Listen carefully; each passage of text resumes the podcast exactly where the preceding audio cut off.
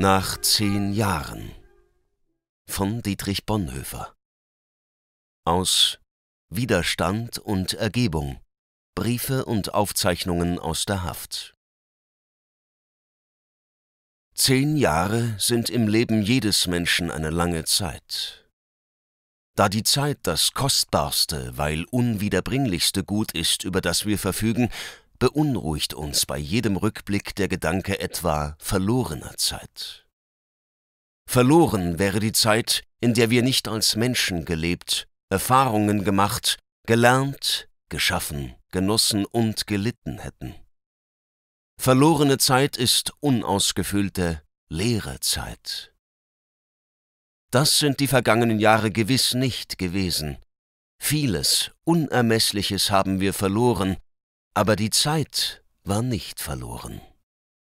Zwar sind gewonnene Erkenntnisse und Erfahrungen, deren man sich nachträglich bewusst wird, nur Abstraktionen vom Eigentlichen, vom gelebten Leben selbst, aber wie vergessen können wohl eine Gnade ist, so gehört auch das Gedächtnis, das Wiederholen empfangener Lehren zum verantwortlichen Leben. In den folgenden Seiten möchte ich versuchen, mir Rechenschaft zu geben über einiges von dem, was sich uns in diesen Zeiten als gemeinsame Erfahrung und Erkenntnis aufgedrängt hat. Nicht persönliche Erlebnisse, nicht systematisch geordnetes, nicht Auseinandersetzungen und Theorien, sondern gewissermaßen gemeinsam im Kreise gleichgesinnter gewonnener Ergebnisse auf dem Gebiet des Menschlichen, nebeneinandergereiht nur durch die konkrete Erfahrung zueinander gehörig.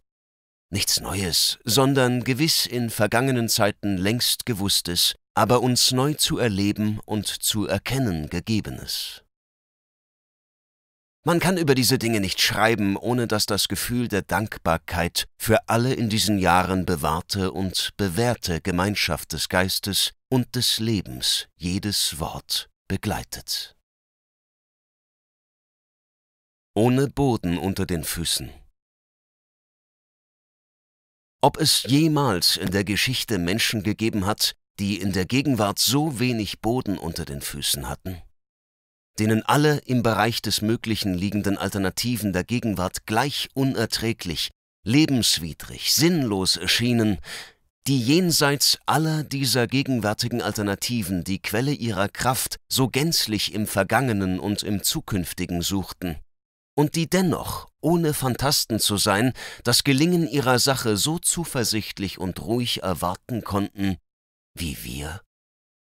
Oder vielmehr, ob die verantwortlich Denkenden einer Generation vor einer großen geschichtlichen Wende jemals anders empfunden haben als wir heute?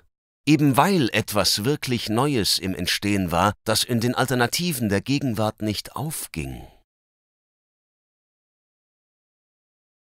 Wer hält stand?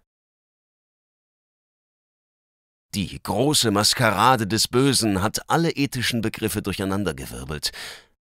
Dass das Böse in der Gesellschaft des Lichts, der Wohltat, des geschichtlich Notwendigen, des sozial Gerechten erscheint, ist für den aus unserer tradierten ethischen Begriffswelt kommenden schlechthin verwirrend. Für den Christen, der aus der Bibel lebt, ist es gerade die Bestätigung der abgründigen Bosheit des Bösen.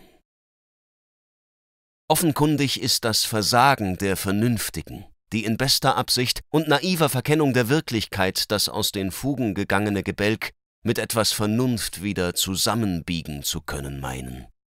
In ihrem mangelnden Sehvermögen wollen sie allen Seiten Recht widerfahren lassen und werden so durch die aufeinanderprallenden Gewalten zerrieben, ohne das geringste ausgerichtet zu haben.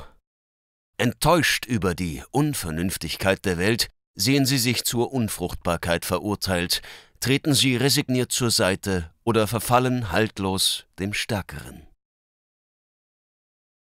Erschütternder ist das Scheitern des ethischen Fanatismus, mit der Reinheit eines Prinzips meint der Fanatiker der Macht des Bösen entgegentreten zu können, aber wie der Stier stößt er auf das rote Tuch statt auf dessen Träger, ermüdet und unterliegt. Er verfängt sich im Unwesentlichen und geht dem Klügeren in die Falle. Einsam erwehrt sich der Mann des Gewissens der Übermacht der Entscheidung fordernden Zwangslagen. aber das Ausmaß der Konflikte, in denen er zu wählen hat, durch nichts beraten und getragen als durch sein eigenstes Gewissen, zerreißt ihn.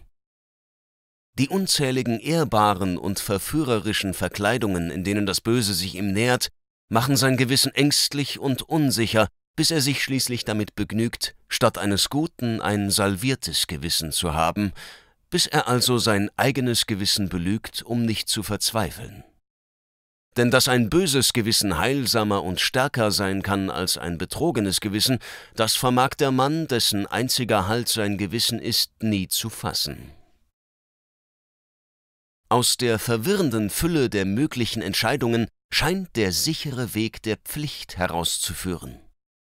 Hier wird das Befohlene als das Gewisseste ergriffen.